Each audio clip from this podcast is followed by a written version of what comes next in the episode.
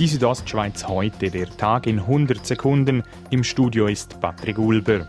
In der Val Lumnezia haben die Pläne für einen Windpark Schiffbruch erlitten. Die Stimmberechtigten sagten heute Nein zu einer Weiterverfolgung der Windräder im Gebiet des UMSO.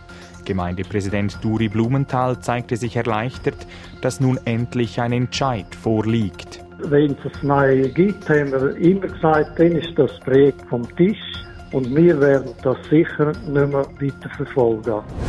Die St. Moritzer Stimmbevölkerung hat heute klar Ja gesagt zum neuen Alterszentrum Dülac in St. Moritz. Der Baukredit von knapp 39 Millionen Franken wurde gut geheißen. Das neue Alterszentrum Dülac ist ein Gemeinschaftsprojekt der Gemeinden Sils, Silvaplana und St. Moritz. Die Davoser Stimmberechtigten haben heute der Einführung des Ausländerwahl- und Stimmrechts zugestimmt. Das Wahl- und Stimmrecht für Ausländerinnen und Ausländer ist an zwei Bedingungen geknüpft. Sie müssen im Besitz einer Niederlassungsbewilligung sein und seit mindestens fünf Jahren in der Gemeinde Davos wohnen. Zum Sport Ski Alpin. Daniel Juhl wird beim ersten Weltcup-Slalom der Saison Dritter.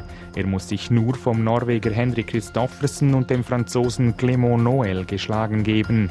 Gegenüber SRF sagte Jul. Nach dem ersten Rennen ist die Saison schon ein, ein Erfolg und dann alles, was jetzt kommt, ist, ist nur Bonus. Das Podest knapp verpasst hat Ramon Zenhäusern. Er wird Dritter.